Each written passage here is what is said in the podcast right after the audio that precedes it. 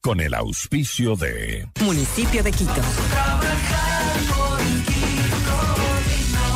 Programa de información apto para todo público. FM Mundo presenta Notimundo al Día con Hernán Higuera, el mejor espacio para iniciar la jornada bien informados, en la búsqueda de la verdad y el contraste de posiciones. Dirección informativa, María Fernanda Zavala. Dirección general, Cristian del Alcázar Ponce. Notimundo al Día. Muy buenos días, bienvenidos todos.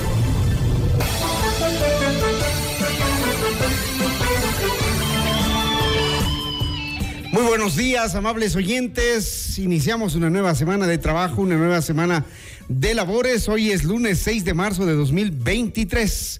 Y aquí está su espacio para iniciar eh, la jornada, siempre bien informados, buscando la verdad y el contraste de posiciones. Un gusto acompañarlos desde muy temprano, todos ustedes, por supuesto, con las noticias, generando también información para ustedes y para todos quienes nos escuchan dentro y fuera del país. Recuerden hoy pico y placa 1 y 2 desde las 6 de la mañana hasta las 9 y 30. Importantes invitados el día de hoy. Hablaremos con Roberto Custod, gerente de operaciones del Metro de Quito. ¿Cuándo arranca la operación comercial o se posterga nuevamente? Eso le vamos a preguntar ya mismo. También eh, estará Pedro Donoso, analista político, para analizar la situación que se dio este fin de semana en donde la Asamblea aprobó el informe que recomienda llevar a Lazo a juicio político. La oposición busca la desestabilización. Llámenos y escríbanos al 098-999-9819, abiertos totalmente para ustedes, amables oyentes, nuestras líneas y canales de comunicación. Nos encuentran en todas nuestras redes sociales como arroba Notimundo S y en mi cuenta personal arroba Higuera Hernán. Bienvenidos, aquí comenzamos. Portada informativa. Los titulares más destacados para comenzar el día. Diario El Comercio titula UNES presentará pedido de juicio político contra Guillermo Lazo. El portal Primicias, caso Sinohidro, juez dicta presentación periódica para Lenín Moreno. Diario El Universo, cinco detenidos durante primeras horas de estado de excepción en Esmeraldas. El diario Expreso, desbordamiento del río Upano, destruye la vía Macas-Puyo. Diario El Telégrafo, gobierno rechaza la aprobación del informe que recomienda juicio político contra Lazo. Y en nuestro portal Notimundo presentamos las siguientes noticias. Defensiva, perdón, defensa de Correa califica la convocatoria de fiscalía para rendir versión en el caso Sino Hidro como irregular e ilegítima. Declarar reserva marina a las primeras ocho millas costeras del Ecuador no protegerá ninguna especie marina, afirman los colectivos. Revocan la liberación de los femicidas sentenciados a 35 y a 34 años tras la solicitud del presidente Lazo. Las noticias al instante, los hechos contados tal y como son de lo que sucede ahora.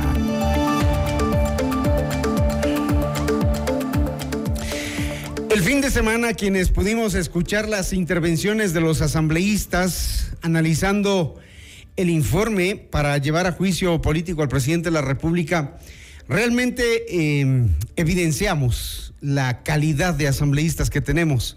Acusaciones de narcotraficantes del uno, acusaciones de narcotraficantes del otro, ladrones los unos, ladrones los otros. En realidad que em, yo no sé si representan al pueblo ecuatoriano Díganos ustedes, amables oyentes, ¿qué opinan de nuestra Asamblea Nacional en el 098-999-9819? Unas exposiciones de vergüenza. Gente que ni siquiera se leyó el informe votando a favor. Otra gente que no leyó el informe votando en contra. En fin, cosas de nuestra política ecuatoriana. Da pena realmente estos asambleístas que toman las decisiones sin pensar en el futuro del país, sin pensar en eh, el futuro que les están dejando a nuestros hijos y nietos, a las nuevas generaciones.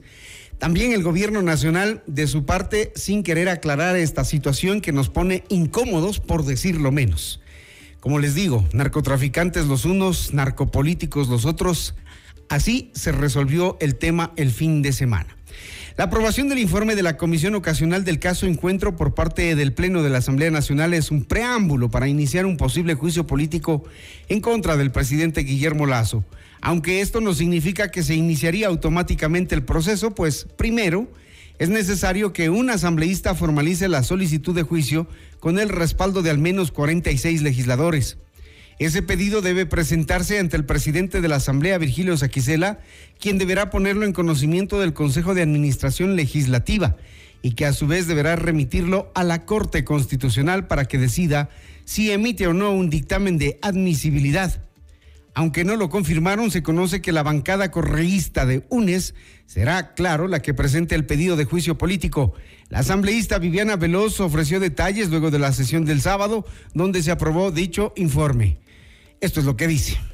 Un mensaje potente para el presidente de la República con 104 votos, 104 voluntades aprueban este informe y que de manera inmediata se procederá a presentar ya la solicitud de juicio político en contra del primer mandatario que tendrá que ser calificado por el CAL y posteriormente dar el dictamen de admisibilidad a la Corte Constitucional. Vamos a evaluar las diferentes bancadas. No puedo adelantar en este momento ningún nombre. Recuerden que este trabajo ha sido un trabajo en conjunto con diferentes fuerzas políticas, representantes del Partido Socialista Ecuatoriano, de la Izquierda Democrática, de Pachacuti, del sector independiente, del Partido Social Cristiano y de la Revolución Ciudadana. Después de hacer este análisis decidiremos quiénes son los interpelantes para proceder a presentar la semana que viene ya la solicitud de juicio político en contra de Guillermo Lazo. 30 mil documentos, ¿cómo se leyeron en tan poco tiempo? Una investigación que tomó 6, 7 meses, claro, les dieron haciendo la investigación. ¿Qué aprobaron como pruebas o qué mostraron como pruebas nuevas? Mm, casi ninguna. Henry Cucalón, ministro de Gobierno, expresó su rechazo al informe no vinculante que recomienda llevar a juicio político al presidente Lazo y tildó de bochornoso al informe de la Comisión Ocasional del caso Encuentro. Una vez más le ha fallado al país al acoger un bochornoso informe de la Comisión Ocasional que en la forma carece de validez jurídica y no es vinculante. En el fondo, es un acomodo de retazos y rectificaciones, donde también, a su antojo y conveniencia, han dejado afuera a personajes que debían ser investigados. Un verdadero atentado a la razón y al sentido común. Qué lástima. Se ha dejado de lado lo que debía ser un debate de ideas para que primen las conjeturas y los desatinos, como ha sido costumbre en esta Asamblea Nacional. Este gobierno nunca ha puesto en duda las facultades de control político que constitucionalmente tiene el Parlamento Nacional, pero pretender de forma perversa fabricar una fábula que así la cuenten mil veces, no es verdad, para intentar configurar un juicio político al vuelo en contra del presidente de la República. No es un acto de fiscalización, sino de evidente desestabilización. Las seis de la mañana con nueve minutos. Eh, también Cucalón hizo énfasis en que el informe aprobado por la Asamblea no tendrá futuro pues para llevar a juicio político al primer mandatario se necesitará un dictamen favorable de la Corte Constitucional. Esto, como toda buena ficción, lleva una moraleja. Lo que se construye sobre falsedades se desmorona. Edificaron un caso con naipes de mentiras, se remueve uno y se derrumba todo. Ecuatorianos, ya se avisora que lo expresado en este mamotreto no va a llegar a ningún lado, por lo que al darse cuenta de sus carencias, han salido con nuevas ocurrencias, como declarar la incapacidad mental del presidente o ya de frente y sin desparpajo un golpe a la democracia con la amenaza de la violencia en las calles. Queda demostrado que a ciertos asambleístas jamás le importó combatir la corrupción, sino que la misma fue un mero membrete para la persecución y la inestabilidad y este informe es la prueba viva de aquello. Sus recomendaciones, donde solicitan un proceso político al presidente, modificando las causales con lo que se les pueda ocurrir al último momento, no presenta evidencia alguna que vincule al presidente de la República con lo que falsa y maliciosamente se le pretende imputar. 6 de la mañana con 10 minutos, luego de conocida la decisión del Parlamento, Guillermo Lazo pidió a la fiscal general del Estado que investigue las afirmaciones que se hacen en el informe aprobado. Aunque califica el documento como insustancial e infundado, asegura que ha dispuesto a las entidades del Ejecutivo que contesten todos los requerimientos y entreguen toda la información que sea solicitada por la Fiscalía, y principalmente, pero no exclusivamente, respecto de cualquier actividad que hubiera podido desarrollar el economista Danilo Carrera Druet, señala la carta que envió Lazo a la fiscal Diana Salazar. La Asamblea aprobó la recomendación de enjuiciar políticamente a Lazo por una supuesta comisión por omisión en torno a delitos como peculado, cohecho y concusión, que están tipificados en el Código Orgánico Integral Penal. Según Lazo, se tratan de elucubraciones inconexas sobre actos de corrupción en los que maliciosamente tratan de inmiscuirlo. Y la Secretaría General de la Organización de los Estados Americanos, OEA, se pronunció el domingo 5 de marzo sobre la crisis política que afronta Ecuador. En un comunicado en sus redes sociales y página web, el organismo llamó a los actores políticos y sociales ecuatorianos a enmarcar la resolución de sus diferencias en el contexto constitucional.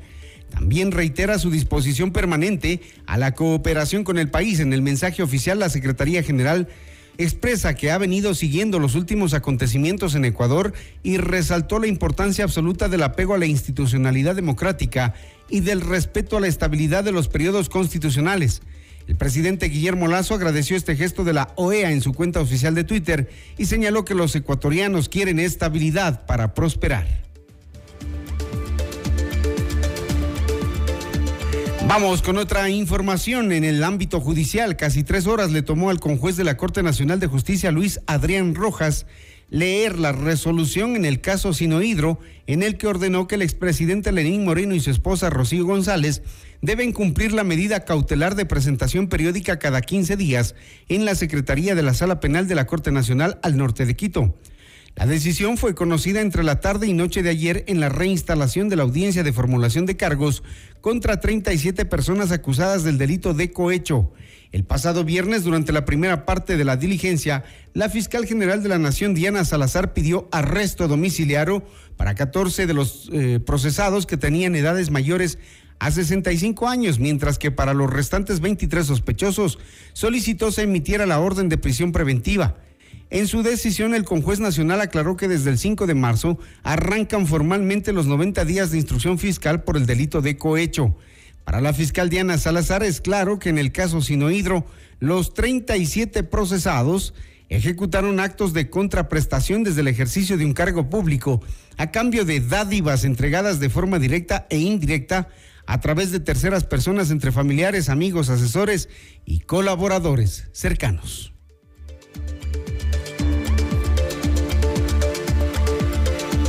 6 de la mañana con 13 minutos. La noche del pasado viernes, el presidente Guillermo Lazo declaró el estado de excepción en la provincia de Esmeraldas, medida que restringe los derechos a la libertad de tránsito, asociación y reunión. También la inviolabilidad del domicilio. El estado de excepción rige desde las 21 horas hasta las 5 eh, de la mañana y se extenderá por 60 días. El gobierno afirmó que durante los últimos meses se ha evidenciado un incremento en los niveles de delincuencia organizada con una amplia capacidad de alcance a bienes y servicios ilícitos que han generado importantes y escalados y escaladas de violencia que requieren de la atención particular del Estado. Durante enero y febrero del 2023, Esmeraldas ha sido el escenario del cometimiento de homicidios, asesinatos, sicariatos, configurándose una de las provincias con los niveles de inseguridad más altos del Ecuador. Hasta el momento, al menos cinco personas han sido detenidas por incumplir la medida. Las 6 de la mañana con 15 minutos a propósito de la violencia en Esmeraldas, un comunicado de mm, eh, Fuerzas Armadas, del Comando Conjunto de las Fuerzas Armadas, que señala a la opinión pública que el día de ayer aproximadamente a las 21 horas en cumplimiento a las operaciones militares realizadas conforme a lo dispuesto en el estado de excepción dispuesto por el presidente de la República, se produjo un cruce de, un cruce de fuego entre presuntos narcodelincuentes y miembros de una patrulla militar en las inmediaciones del Cementerio General de San Lorenzo, provincia de Esmeraldas. Anoche se produjo esta balacera. Como consecuencia de este enfrentamiento falleció en actos de servicio el cabo primero del ejército Ronnie Stalin Intriago Macías. Las Fuerzas Armadas se solidarizan con su familia y van a realizar las acciones legales pertinentes ante las autoridades competentes con la finalidad de determinar a los autores de este reprochable suceso. Los miembros de Fuerzas Armadas del Ecuador desplegados a lo largo y ancho del territorio nacional, dice la misiva, continuarán cumpliendo su deber pese a este tipo de lamentables circunstancias que enlutan a la institución militar y a las familias del personal militar. Lamentable. Fallece militar ecuatoriano en cruce de fuego en San Lorenzo. 6 de la mañana, 16 minutos. Esto es Notimundo al día.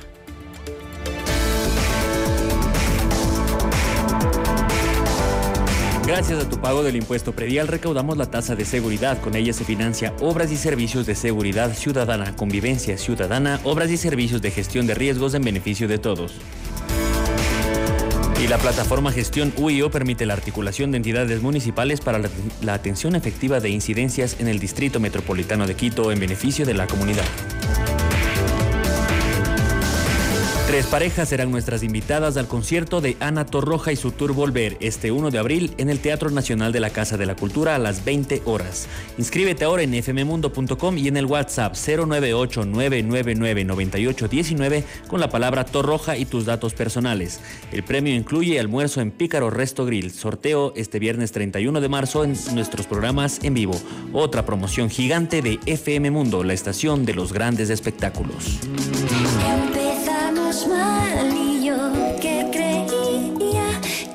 y ven a Boga y descubre nuestra perfecta fusión de sabores asiáticos que te encantarán. No te pierdas lo nuevo, Nagasaki de mariscos en concha de ostras, Boga Shrimp Tempura y los más deliciosos nigiris. Te esperamos de martes a domingo en la avenida González Suárez de Orellana, esquina edificio Yu. Reservas al 099 166 5000. Boga Asian Fusion, el placer de lo sublime. Enseguida volvemos con más de Notimundo al Día. Los hechos contados tal y como son con Hernán Higuera. Decisiones con Jorge Ortiz. Viernes 8 horas. Reprise sábado 12 horas y domingo 10 horas. Inicio del espacio publicitario. Le Luthier, el emblemático conjunto que durante más de 55 años ha combinado como nadie y en forma magistral la música y el humor, se retira definitivamente de los escenarios. Hace muy poco en Italia rechazaron una ópera que me habían encargado en homenaje al bicentenario del nacimiento de Verdi y no les gustó. ¿Cómo la llamó? Happy Verdi. Y ahora tienes la oportunidad única e irrepetible de presenciar su última obra maestra, Más tropiezos de Mastropiero. ¿No dijo que era de familia católica? Por supuesto. Mamá era muy devota. Y dos de mis hermanas son monjas. Ah, qué bien. Y papá era cura. En una función final en Quito, a pedido del público, el sábado 15 de abril a las 18 horas en el Teatro Nacional de la Casa de la Cultura. Adquiere ya tu localidades en ticketshow.com.es, Río Centro, Mall El Jardín, Paseo San Francisco y El Recreo. 3, 6 y 10 meses sin intereses con tarjetas Produbanco. Le Luthier por última vez en escena. Te lo trae Top Shows. Con la recuperación de espacios públicos en toda la ciudad, hemos fortalecido la seguridad ciudadana y la convivencia pacífica 90.000 habitantes de los sectores El Garrochal, Quitumbe y San Juan, Manuela Sáenz, se han beneficiado con el mejoramiento de estos espacios públicos que no solo incluyen la regeneración del lugar, sino también la construcción y adecuamiento de infraestructura deportiva, baterías sanitarias y otras obras que benefician a la comunidad. Más información en www.mseguridad-medioq.gov.es. Municipio de Quito.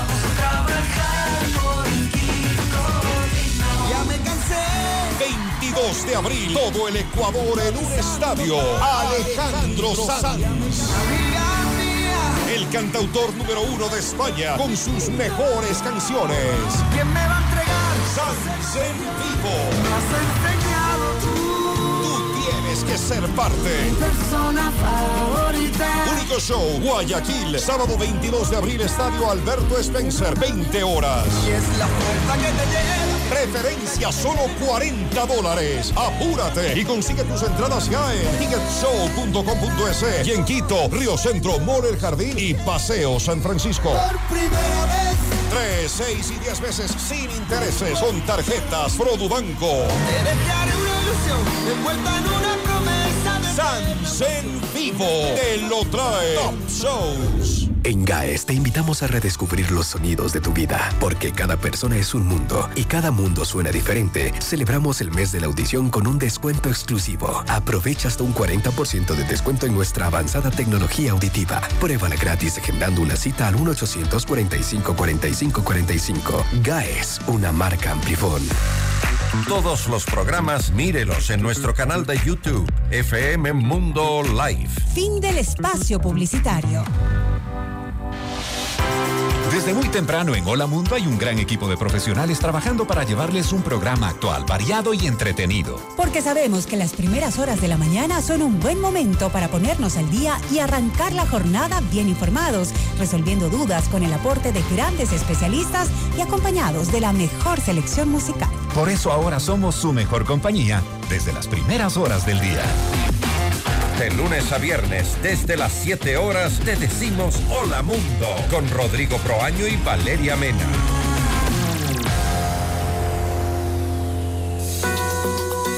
Muy buenos días. Gracias por preferirnos. Seguimos en Notimundo al Día. Los hechos contados tal y como son. Con Hernán Higuera. Entrevista al Día. Con Hernán Higuera.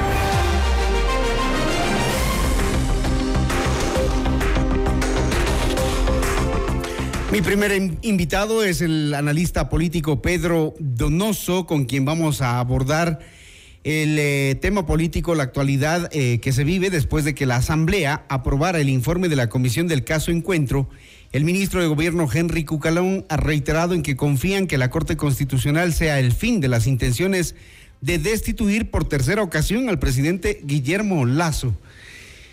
Pedro Donoso, buenos días, ¿cómo nos escucha? Eh, y bueno, el análisis que usted hace después de lo que escuchamos y vimos el sábado, decía yo al inicio de este noticiero, allí todos son narcopolíticos porque todos se acusaron contra todos, todos son ladrones, al final vemos que en este país nos roban los presidentes, nos roban los familiares, nos roban los tíos, sobrinos, cuñados y todo el mundo. ¿Cómo analizamos y cómo nos afecta la imagen del país? ¿Cómo estamos eh, siendo mirados al exterior? Buenos días. Hernán, buenos días, gracias por la invitación. Creo que es, digamos, nos estamos enfrentando a lo que pasa en este país también, ¿no? Es decir, hay esta frase de un periodista argentino que a mí me gusta mucho, que dice, en referencia a Argentina, dice, ¿no es cierto? Te vas de Ecuador, ¿no es cierto? Eh, Te vas de Ecuador cinco días, regresas y todo cambió. Te vas de Ecuador cinco años y regresas y nada cambió. Si estamos también viendo, por ejemplo, un escenario de un intento de juicio político a un mandatario, ¿no es cierto? Eh, hace, hace varios años fue el mismo proceso en contra del vicepresidente Jorge Glass por las mismas causales y utilizando los mismos argumentos del otro lado, en cambio, ¿no? Entonces es interesante ver, digamos, cómo la política va cambiando de actores, pero no van cambiando las circunstancias. Ahora, analizando ya puntualmente el tema, ¿no es cierto? En efecto, la Asamblea Nacional lo que hizo fue aprobar con 104 votos un informe de una comisión que de ninguna manera es un informe, digamos, vinculante. Ahorita lo que, lo que debe suceder es que un legislador presente la solicitud de juicio político y con 46 firmas, ¿no es cierto? Llega al CAL, el CAL tiene que establecer, ¿no es cierto?, los procesos de control de forma y si, digamos, cumple requisitos de forma, eso va a la Corte Constitucional para que tenga, digamos, un pronunciamiento. Pero de una u otra manera creo que el gobierno no le debería preocupar eh, el- los procesos de juicio político en la formalidad, es decir, en la Asamblea, porque la arquitectura institucional jurídica del Ecuador, eh, digamos, siempre le beneficia al, al- al presidente de la República, digamos, en eso, en eso hay este detalle que se ha repetido mucho, que es el hiperpresidencialismo, porque el presidente puede aplastar el botón de la muerte cruzada cuando quiera y esta es simplemente la emisión de un decreto ejecutivo. Entonces, a mí no me preocuparía siendo gobierno, ¿no es cierto?, la oposición formalizada en la Asamblea Nacional, sino en las calles, que además ese es uno de los, de los ámbitos en donde el gobierno no ha sabido manejarlo bien.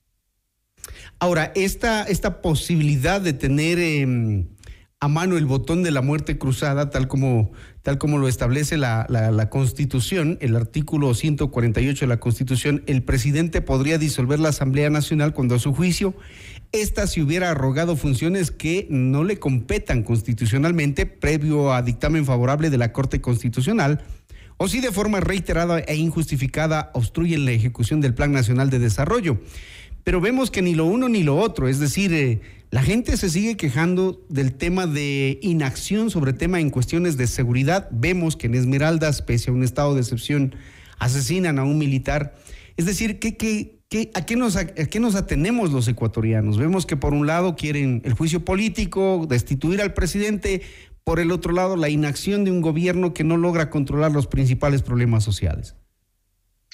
Sí, de alguna u otra manera el, escenario es muy complejo, ¿no es cierto? A eso hay que sumarle, por ejemplo, las cifras de pesimismo, ¿no es cierto? La última encuesta de perfiles de opinión de mediados de febrero nos, nos reitera que nueve de cada diez ecuatorianos y ecuatorianas consultados se sienten pesimistas del presente, es una locura, es unos niveles de pesimismo altísimos que se han mantenido en el 2022, ¿no es cierto?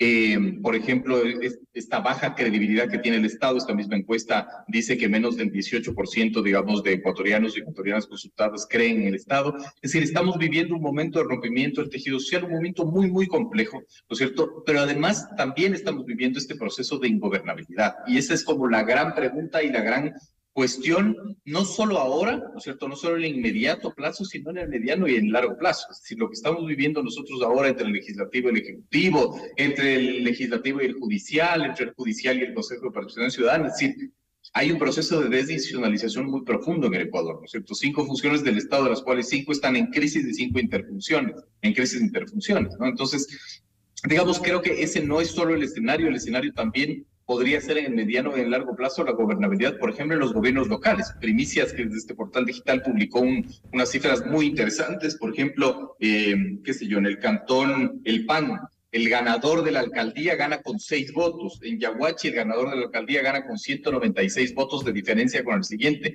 Lo que quiero decir es que la gobernabilidad, por lo menos en el mediano plazo, está, digamos, en disputa en el Ecuador. Y eso es complejo, ¿no es cierto? Y eso hace que el país no solo tenga una imagen internacional compleja, sino que no pueda administrar las tensiones sociales internamente y eso, digamos, le produce finalmente que el Estado no pueda atender las necesidades básicas y un poco lo que usted ha descrito eh, de manera correcta. ¿Qué opinión le merece esta sesión del día sábado de la Asamblea Nacional? Tuvimos más de 40 intervenciones de los legisladores em, y nos quedamos absortos, ¿no? Parece que nos quedamos cortos frente a lo que realmente dentro del mundo político está pasando es el juego de la política, digamos. Yo, eh, yo soy como muy crítico eh, al momento en que se, se, critica, valga la redundancia, ¿no es cierto?, muchísimo el, la Asamblea Nacional, el Ejecutivo, etcétera, porque es el juego democrático. Independientemente de que nos guste o no, ese es el juego democrático. Siempre celebro que por último hay una asamblea en donde se pueda discutir, porque lo otro es la dictadura, ¿no? Eh, claro, pero sin embargo, sí es como un, un reprise de lo que ya vivimos, como le planteaba, ¿no es cierto?, en el, en el 2018, eh, ¿no es cierto?, en, en el 2018, sí, ¿no es cierto?, con el tema del juicio político a Jorge Glass, es decir, son las mismas causales, los mismos discursos, solo que ahora lo dicen los otros, finalmente, ¿no? Es un juego, digamos, de poder, un juego de errores en que se va cambiando dependiendo de la circunstancia.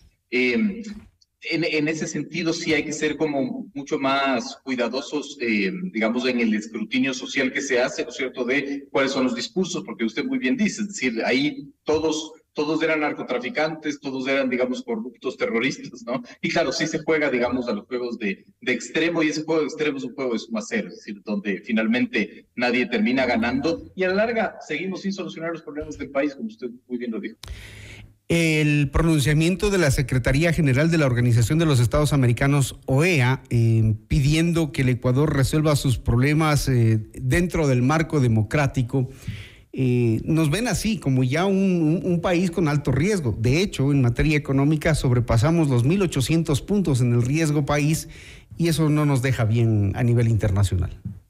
Es interesante también porque la región está viviendo una coyuntura compleja, ¿no? Nos comparémonos con Perú, por ejemplo. Yo no vi el, el, mismo pronunciamiento de parte de la OEA con relación al tema peruano, Es decir, no, no vi a lo veas llamando, finalmente haciendo un llamado, digamos, al respeto democrático, y es porque también de una u otra manera eh, tiene un sesgo y unos intereses. Pero en el mismo caso peruano, por ejemplo, donde hay más de 70 muertos, donde finalmente hay inestabilidad política, el riesgo país no sube finalmente.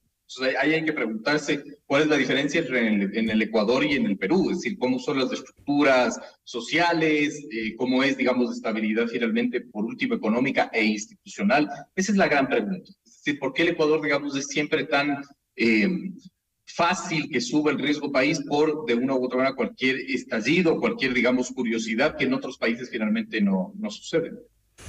¿Qué debemos hacer los ciudadanos frente a lo que se nos viene? También em, jornadas de movilización por este 7 de marzo, 8 de marzo. Eh, ¿Podría ser el inicio de una jornada de protestas que terminen en, una crisis o no?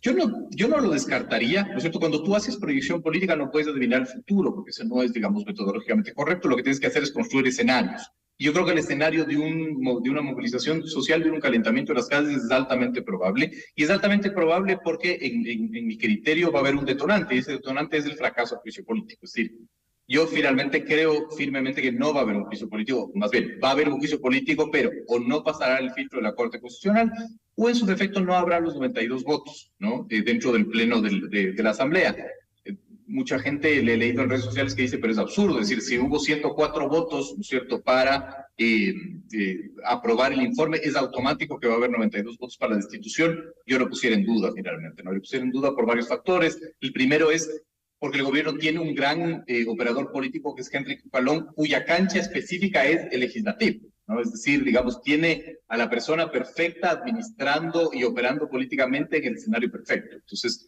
eh, por esa razón y por otras razones, creo que el oficio político no, no es un escenario altamente viable, obviamente me puedo equivocar, y eso va a provocar de una u otra manera, ¿no es cierto?, la activación de movimientos sociales eh, y el calentamiento de las calles frente a un escenario bastante incierto. Entonces, a eso hay que sumarle que también para mí la muerte cruzada es un escenario altamente probable en el mediano plazo. ¿Y cómo evitar que la movilización anunciada para este 8 de marzo eh, encuentre o no encuentre capital social, es decir, que otros sectores se vayan sumando, como ya ha sido tradicional acá en las protestas en Ecuador, ¿no? Se suman los estudiantes, luego los transportistas, los maestros, los médicos. ¿Cómo evitar qué debería hacer el gobierno este rato? Es complejo, eh, digamos, porque mucha gente, y yo ponía un, hilo de Twitter, ¿no? En ese sentido, y, además mucha gente está discutiendo el cómo evitamos o cómo debería el gobierno evitar la paralización. Yo creo que el gobierno no tiene que evitar la paralización. Uno no tiene que evitar lo inevitable. Y la, y la paralización y la movilización social se viene por varios factores, ¿no es cierto? Entre esos, porque los movimientos sociales también buscan legitimidad política. Es decir, no es que solo quieren un cambio de rumbo, sino que también buscan legitimidad política, la CONAIE y, el, mismo eh, Leonidas Diza podría ser un actor que busca reconocimiento electoral y político para el 2025 o en su defecto antes, ¿no? Entonces, no, no creo que hay que evitar la movilización y hay que hacer exactamente lo que usted dice, ¿no es cierto? Eh, reducir o quitarle el capital social a la movilización y el capital argumental, porque el tema es que si uno pone los números fríos sobre la mesa, la movilización social tiene argumentos, ¿no es cierto? Y a la larga tiene capital social porque se le van a unir o se le podría unir, más bien dicho, eh, varios estamentos, ¿no? ¿Qué es lo que hay que hacer? Creo que dos acciones, ¿no es cierto? Una acción político-simbólica, que es la convocatoria, un diálogo como medio, no como un fin, con metodología clara, pero abriendo a todo el, el abanico de estamentos sociales. Es decir, este no es un diálogo solo con el movimiento indígena, porque a la larga el, diálogo con el movimiento indígena fue un diálogo, fue una mediación, digamos, una negociación, más bien dicho, ¿no? Entonces, abrir, digamos, este diálogo a otros estamentos, con la academia, con los gremios empresariales, con los sindicatos, con los estudiantes, digamos, con la más grande variedad social. Y el segundo es una medida de shock. Y esa medida de shock hay que analizarla bien porque tiene la gente que sentir en el inmediato plazo que esa medida de shock funciona no sé, se, me podría ocurrir finalmente la focalización del subsidio adecuadamente establecida, eh, es decir, algo que pueda de una u otra manera ponerle en otra posición, digamos, al Ejecutivo para enfrentar esa movilización social no tan debilitado como el Estado. Eh, un ex asesor de comunicación del propio presidente Lazo le sugería algunas medidas para... Eh, de alguna u otra manera evitar esta suma de sectores sociales, sobre todo la clase media. Decía, por ejemplo, revise el tema tributario que se impuso sobre, todo sobre todo a la clase media. ¿Qué opina usted? ya es muy tarde finalmente, porque ya se cobró el impuesto a la renta. Es decir, ya lo, lo acabamos de pagar y esa reforma tributaria no se siente inmediatamente, salvo, por ejemplo, que sea el IVA, que es un impuesto, digamos, como diario, ¿no es cierto? Pero el impuesto a la renta, digamos, se siente después, entonces no tiene un efecto inmediato puede construirse, digamos, eh, narrativamente, pero quizás ese es el problema, el uso semántico de los verbos del gobierno. El gobierno siempre habla en futuro, vamos a construir, vamos a eh, dar dinero, vamos a proyectar, es decir, y el problema es que la necesidad social se debe sentir ahora, y la necesidad social cuando no se siente es un estallido político. Da muchísima tristeza enterarnos que están cerrando los negocios porque los están vacunando, porque hacen llamadas, amenazan a la gente da mucha tristeza ir a los hospitales y saber que te dan eh, cita para tres, cuatro meses, si es que te la dan. Da mucha tristeza saber que hay personas que necesitan operaciones urgentes y no las hay. Es decir, hay focos que, en los que el gobierno mm, deja mucho que desear por el hecho de no haber atendido estas necesidades prioritarias. ¿Y qué va a cambiar después del 8 de marzo? Nos preguntamos digamos, eh, ese tiene que ser un llamado importante al gobierno para no solo no solo establecer finalmente enunciaciones, sino tener una hoja de ruta como mucho más clara. Pero eso pasa por otros temas que es más complejo. Yo siempre he sostenido que la falta de hoja de ruta del gobierno es porque el gobierno no tiene una identidad política. es supremamente importante, aunque no parezca, ¿no? Es decir, es importantísimo, ¿no es cierto?, que el gobierno entienda cuál es su identidad política para que de ahí pueda marcar una hoja de ruta, porque es un gobierno con muchas contradicciones internas, eh, ideológicas, políticas, etcétera. Entonces, claro, pasas de ser un gobierno con unas necesidades profundas. Su, su colega Carolina Mela escribía el país que el gran reto de 6 millones de ecuatorianos es ver cómo viven con 3 dólares al día finalmente. ¿no? Este año nosotros ya somos eh, el, el, primer país con migrantes ilegales atravesando el tapón del Darién, por ejemplo, más de 40 mil. Este año es el año más violento ya de la historia del Ecuador. Es decir, ya rebasó cualquier, digamos, cifra de muertes violentas. Es decir, el tejido social está absolutamente quebrado y el gobierno no tiene una hoja de ruta eh, eh, para resolverlo. Y eso es muy complejo, porque tiene que ser una hoja de ruta, además que surte efectos inmediatos, si es que eh, tiene que enfrentar una movilización social, y eso es, eso es bastante complejo. Y vemos que la fuerza de, mm, de la oposición está también poniéndonos en incertidumbre, y claro, después de escucharlo del sábado, uno se pregunta, bueno, ok, ya, que se vaya a juicio político, digamos que la Corte Constitucional aprueba, ¿quién gobierna este país? Vendría la sucesión presidencial, eh, que puede ser, que puede ser, que no puede ser garantía de nada también, finalmente, ¿no es cierto? Eh, en la historia igual, ¿no es cierto? Tenemos que regresar a ver la historia porque a la larga lo, bueno del Ecuador es que puedes encontrar en la historia las respuestas, finalmente, ¿no? Eh, la respuesta del fracaso de, la consulta popular del gobierno está en la historia, eh, la sucesión presidencial, digamos, o cómo se comporta los estamentos sociales están en la historia, finalmente en los casos de Gustavo Novoa, de Alfredo Palacio, etcétera. Entonces, Claro, ocurrirá, digamos, la sesión presidencial finalmente en el caso de que haya un juicio político, por ejemplo, y claro, tendrá que gobernar un país, digamos, eh, siempre al filo de la cornisa durante dos años, ¿no? Por eso creo que para mí la, muerte cruzada es una válvula de escape mucho más, quizás mucho más eficiente, ¿no es cierto? Porque el tema aquí es que cuando hay tensiones sociales hay que buscar una válvula de escape esa válvula de escape, digamos, se convierte en la violencia y las casas. Entonces, por eso la Constitución te da salidas institucionales, nos guste o no nos guste, no importa, pero ayuda a desfogar la tensión social utilizando sus mecanismos constitucionales. Entonces, creo que por ahí puede ir el camino. Muy bien, gracias a Pedro Donoso por este análisis político de la situación actual del, Ecuador, después de que la Asamblea aprobara el informe de la Comisión del caso Encuentro. Muchísimas gracias, Pedro. Gracias a usted, Un abrazo. Gracias. 6 de la mañana, 38 minutos. Esto es Notimundo al día.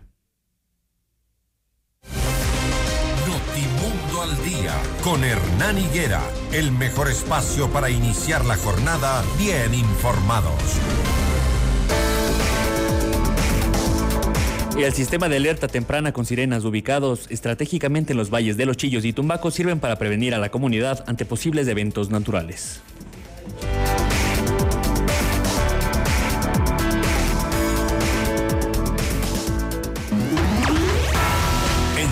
Volvemos con más de Notimundo al Día. Los hechos contados tal y como son con Hernán Higuera.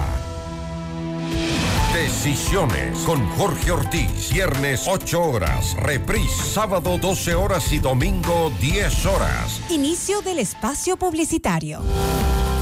FM Mundo presenta Mundo Salud con el doctor Esteban Ortiz. Bienvenidos.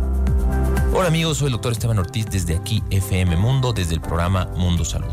Las vacunas contra la COVID-19 nos ayudan a proteger que las personas no se compliquen y que definitivamente disminuyan su probabilidad de morir. Muchos de ustedes tienen miedo de los eventos adversos relacionados a las vacunas y en este segmento les vamos a decir que la vacunación tiene beneficios que superan ampliamente los riesgos conocidos de la vacunación. Si bien nosotros sabemos que pueden existir eventos adversos graves, estos son rarísimos, mucho menos frecuentes que le caiga un rayo a usted en la cara. ¿Cuáles son los eventos adversos más comunes?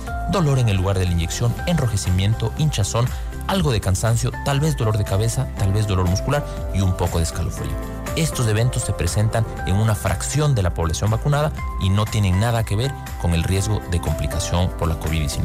Si usted todavía no se vacuna, por favor hágalo, que esto no solamente le ayudará a usted, sino que nos ayudará a nosotros como comunidad. Hasta aquí Mundo Salud con el doctor Esteban Ortiz. Grifine Home Center te invita al gran festival de la cerámica. Del 1 al 4 de marzo, compra con el 25, 30 y 40% de descuento en cerámica importada y de primera calidad. Más de mil productos en las mejores marcas estarán disponibles para que puedas remodelar tu hogar. Te esperamos en Grifine Home Center, en Quito, Avenida El Inca, entre Amazonas y Huepi. ¿Sabías que en el sector de la Villa Flora, al sur de Quito, se ha construido una de las mayores megaobras de la ciudad? Se trata del muro de contención para la mitigación de riesgos en los taludes del río Machángara y la avenida Rodrigo de Chávez. Esta obra tiene una estructura de 26 metros de largo y sostiene al conjunto habitacional Pablo Uras. Con esta y otras obras, continuamos trabajando por un Quito más seguro. Más información en www.mseguridad-medioq.gov.es. Municipio de Quito.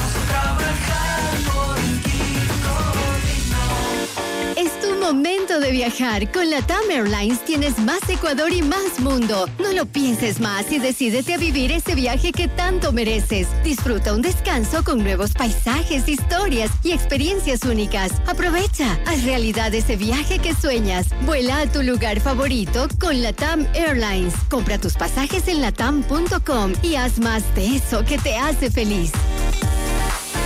En GAES te invitamos a redescubrir los sonidos de tu vida, porque cada persona es un mundo y cada mundo suena diferente. Celebramos el mes de la audición con un descuento exclusivo. Aprovecha hasta un 40% de descuento en nuestra avanzada tecnología auditiva. Pruébala gratis agendando una cita al 1-845-4545. GAES, una marca Amplifon. En vivo, lo mejor de nuestra programación desde tu teléfono móvil. Descarga nuestra increíble app FM Mundo 98.1. Fin de la publicidad. Ya está en FM Mundo, Minuto Forbes, con Cristian del Alcázar Ponce. El mundo de los negocios y las finanzas, bajo la lupa de la reconocida revista internacional. Un espacio de información, datos y actualidad empresarial. Minuto Forbes, escúchelo de lunes a domingo a lo largo de la programación estelar de FM Mundo. Le invitamos a escuchar nuestro siguiente programa. Siete horas. Hola Mundo. Con Rodrigo Proaño y Valeria Mena. Decisiones con Jorge Ortiz.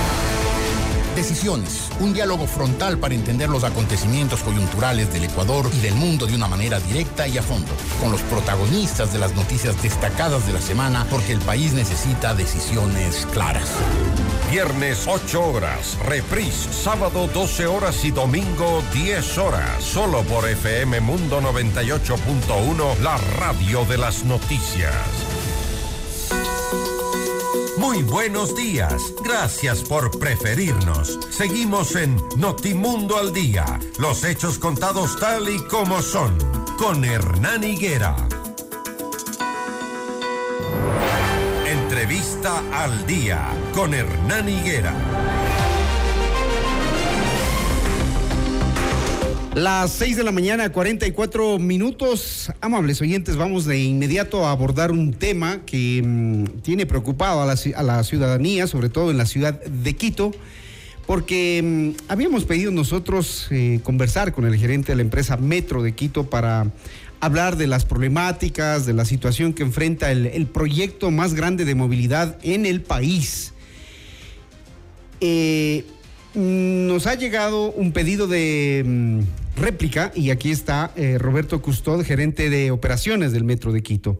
A finales de marzo se iniciaría la operación comercial del Metro de Quito con un sistema de pago y ya no este domingo 5 como se había previsto inicialmente. Supuestamente la denominada inducción operativa, es decir, la movilización en los vagones de los trenes sin costo, iba hasta el 4 de marzo. Sin embargo, el alcalde de Quito, Santiago Guarderas, mencionó que la gerencia del metro lo hará a finales de este mes. Señor Custode, buenos días, bienvenido. Es el gerente de operaciones del metro de Quito. Gracias, buenos días Hernán, un gusto en saludarle y también un saludo cordial a toda la ciudadanía que nos dispensa su atención en esta hora de la mañana. Eh, quizás tal vez lo primero que quisiera empezar mencionando es eh, cómo eh, transcurre el proyecto y cómo son las fechas o cómo se manejan las fechas en un proyecto de esta complejidad y envergadura. primero recordar a la ciudadanía que solamente el, Ecuador ha emprendido dos proyectos de una envergadura similar a este. Recordar que Metro Quito es un proyecto de más de 2 mil millones de dólares y el segundo proyecto en, intensidad de inversión, porque el primero es Coca-Cola Sinclair. Eh, esto significa que en este tipo de proyectos hay una serie de, líneas de acción convergentes que tienen que concurrir a una eh, para poder llegar a una operación. Entonces, eh, todas las fechas en general suelen considerarse técnicamente fechas estimadas.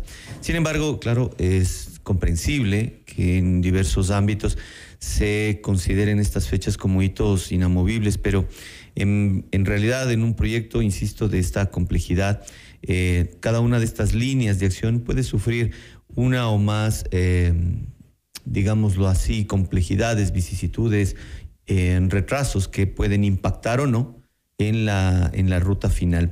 Y este es el caso que hemos tenido ahora. Eh, explicar un poquito que esto no se ha debido a un tema de, de, negligencia, sino una falta de convergencia entre dos aspectos importantes. El uno, la capacitación que tiene que dar el constructor de la línea en cada uno de los subsistemas. Hablamos de eh, al menos 18 subsistemas y cada uno de ellos compuestos por un número altísimo de elementos.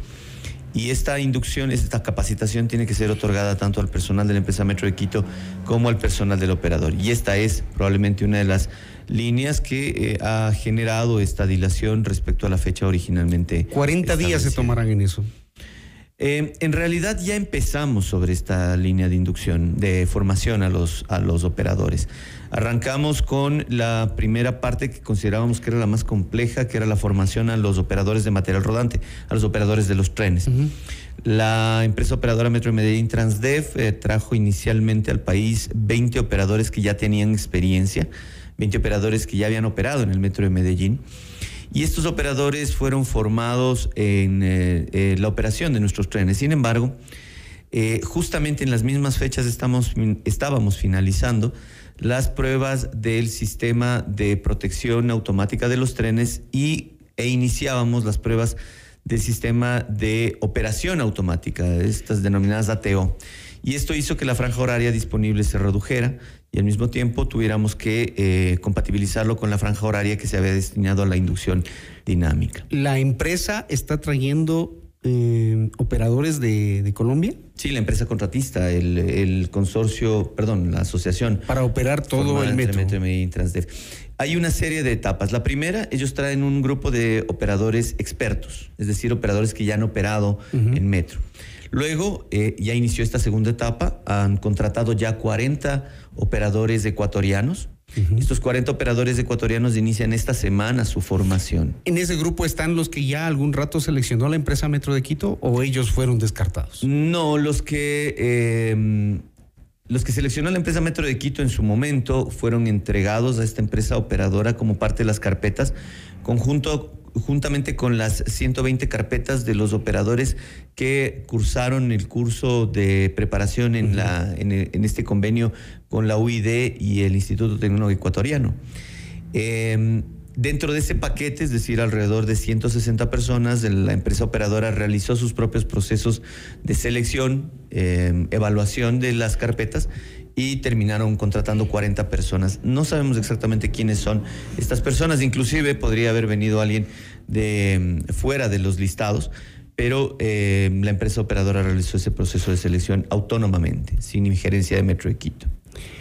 Las fechas, eh, como usted nos señala, se van retrasando. Eh, hay, a pesar de que hay un cronograma establecido por, por, la empresa, ¿cuándo ustedes iniciarían la operación de la marcha en blanco?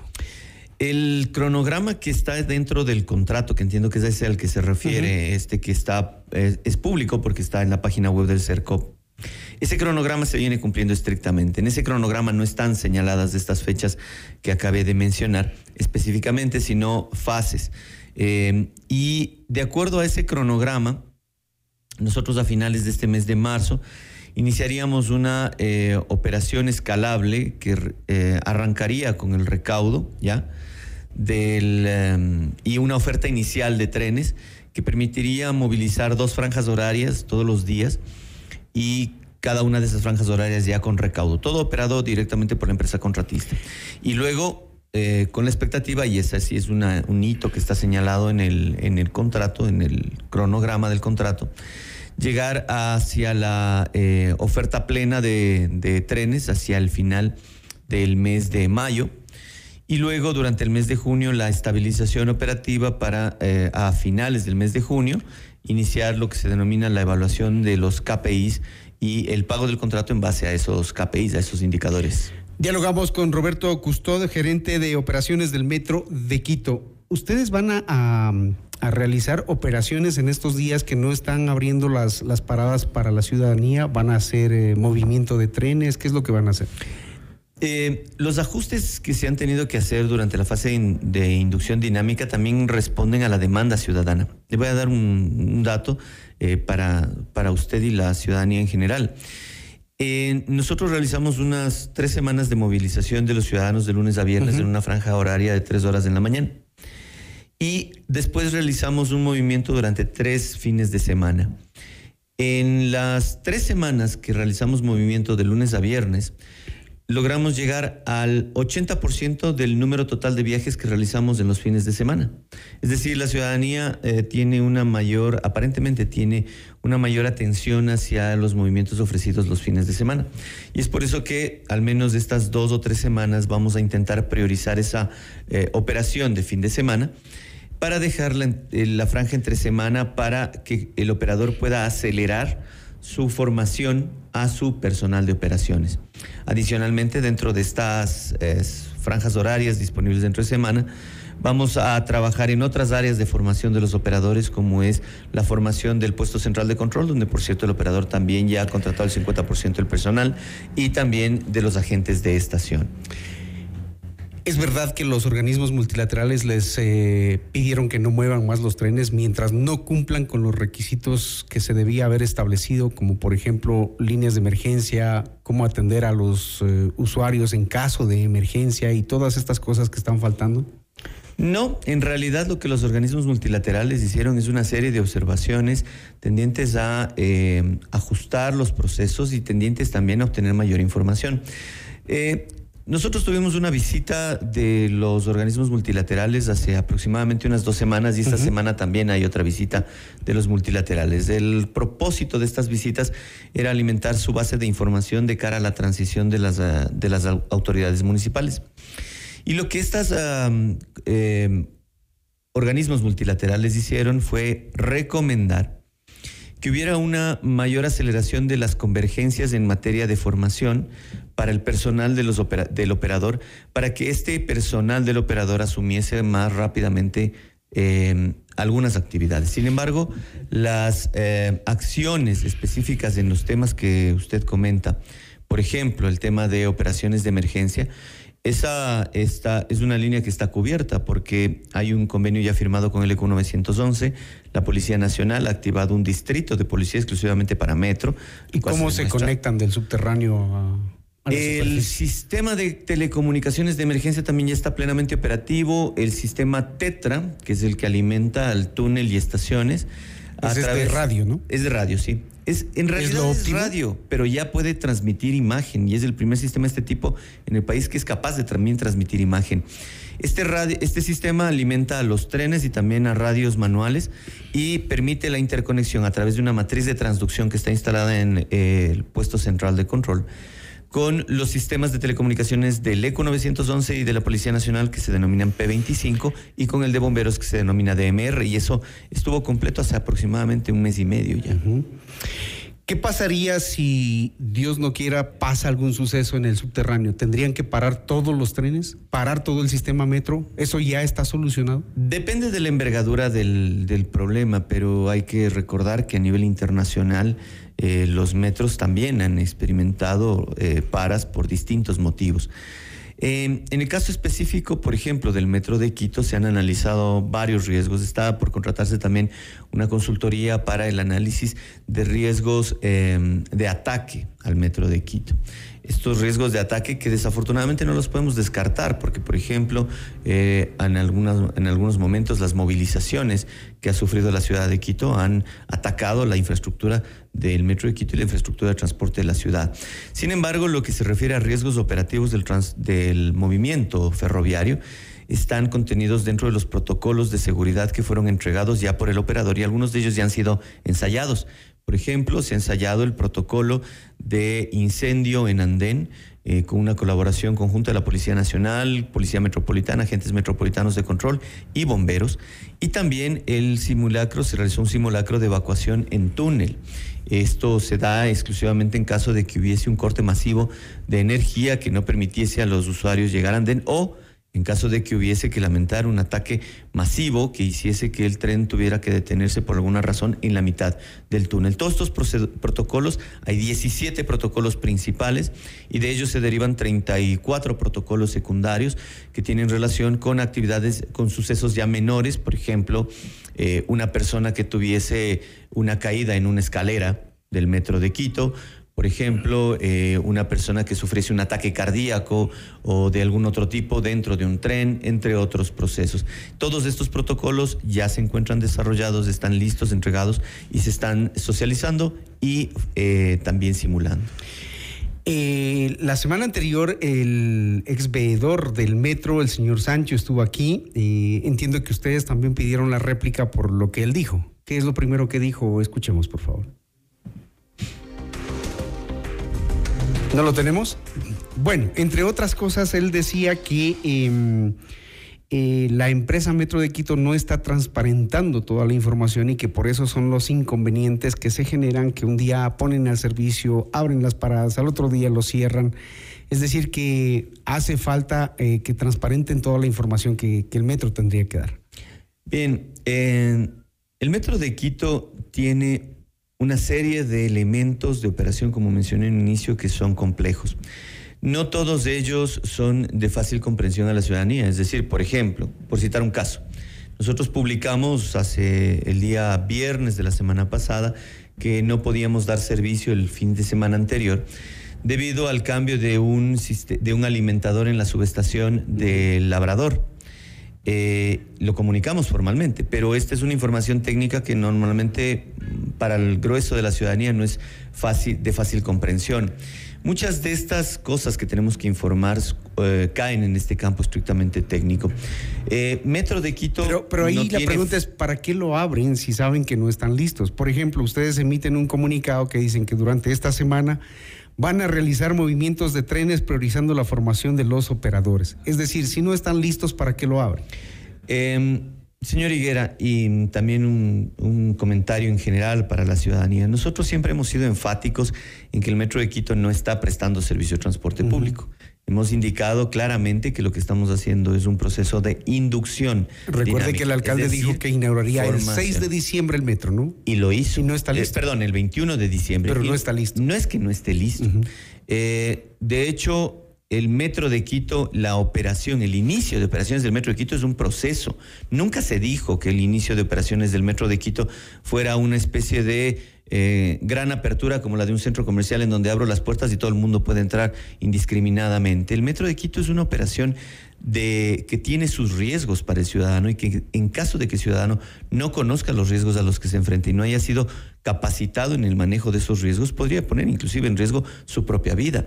Es por eso que el proceso tiene que darse en forma gradual, progresiva y paulatina. Y lo único que se hizo el día 21, en donde efectivamente el señor alcalde, el 21 de diciembre, realizó el acto de inauguración o entrega a la ciudad de esta obra, fue dar inicio a este proceso. Inició, arrancó una fase de formación estática donde el ciudadano se familiarizó con lo que había en las estaciones. Después, la formación eh, o inducción dinámica, en donde el ciudadano se familiariza con los sistemas, acceso, movimiento, eh, qué áreas del sistema puede abordar y cuáles no, cómo utiliza los ascensores, cómo se deben utilizar las escaleras eléctricas, dónde se encuentran las, eh, salidas de emergencia, las cámaras de seguridad, el sistema de información al usuario, los validadores, una serie de elementos. Es inducción no es servicio de transporte público. El transporte público arranca formalmente con esta etapa en la cual eh, ya el ciudadano pagará por el servicio y habrá una franja continua de trabajo. Por honor al tiempo, em, ¿qué va a pasar con Solanda? ¿Qué tienen pensado ahí? ¿O no tienen pensado No, no, de hecho, Solanda, el proceso eh, nunca se ha dejado de, trabajar y desarrollar. Eh, la, Secretaría, la Secretaría de Seguridad Ciudadana a través de Metro de Quito, realizó la contratación de una consultoría especializada con el propósito de determinar la, eh, es una consultoría que se denomina de causalidad, determinar la o las causas específicas que provocaron el fenómeno de Solanda, con lo cual se pueden asignar responsabilidades a cada una de las entidades que tuvieran una responsabilidad directa sobre ello. En el pasado, Hubieron declaraciones, eh, creo yo que apresuradas y probablemente mal asesoradas de autoridades, en donde decían... Había eh, informes técnicos de universidades, ¿no? Claro, pero... Más que los criterios de las autoridades que suelen hablar. Claro, pero el informe técnico de la, de las, eh, de la Universidad Católica, que era el más, el comúnmente más mostrado, del cual se hablaba más, señalaba cinco causas. Y de esas cinco causas, una de ellas podría indirectamente asociarse a Metro, que era el tema de eh, la remoción de agua que hubiese generado un lavado de finos, que a su vez eran parte de su suelo mejorado y que hubieran posiblemente, eh, y ese es el tema de la, de la consultoría, era, eh, hablaba de una serie de posible, posible, posible. Ahora hay una eh, consultoría que se está desarrollando para determinar una causalidad específica. O sea, empieza un proceso de cero, pero las casas ya se están hundiendo más. Y en realidad no es de cero y la intervención no esperó a la consultoría porque una, hubo una ordenanza que el municipio de Quito sancionó precisamente que eh, permitía identificar cuáles eran las zonas de mayor riesgo y sobre esas zonas de mayor riesgo hacer una actuación prioritaria. Pregunta con una sola respuesta. ¿Cuándo la operación del metro comercial? En las próximas semanas. ¿Cuántas próximas semanas? Eh, y, insisto, en este momento señalar una fecha específica eh, no tiene ningún sentido. Lo que sí tiene sentido es mencionar que estamos trabajando en esa hoja de ruta y que cumpliremos con lo que está establecido en esa hoja de ruta que está dentro del cronograma en el contrato que eh, todo ciudadano puede acceder a través de la página web del CERCOP. Muy bien. Roberto Custodio, gerente de operaciones del Metro de Quito, aquí en Notimundo al Día. Gracias, señor Custodio. Gracias, Hernán. Un gusto. Las 7 de la mañana, dos minutos. Gracias a ustedes, amables por su sintonía. Que tengan un buen inicio de semana.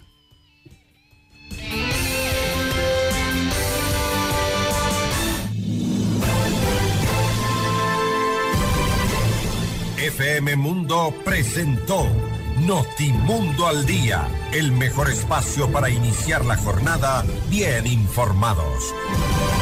Conducción, Hernán Higuera. Ingeniería de sonido, Andrés Castro Saavedra. Dirección de arte, Laili Quinteros. Coordinación y redacción, José Martín Muñoz. Dirección informativa, María Fernanda Zavala. Dirección general, Cristian del Alcázar Ponce. Con el auspicio de... Municipio de Quito.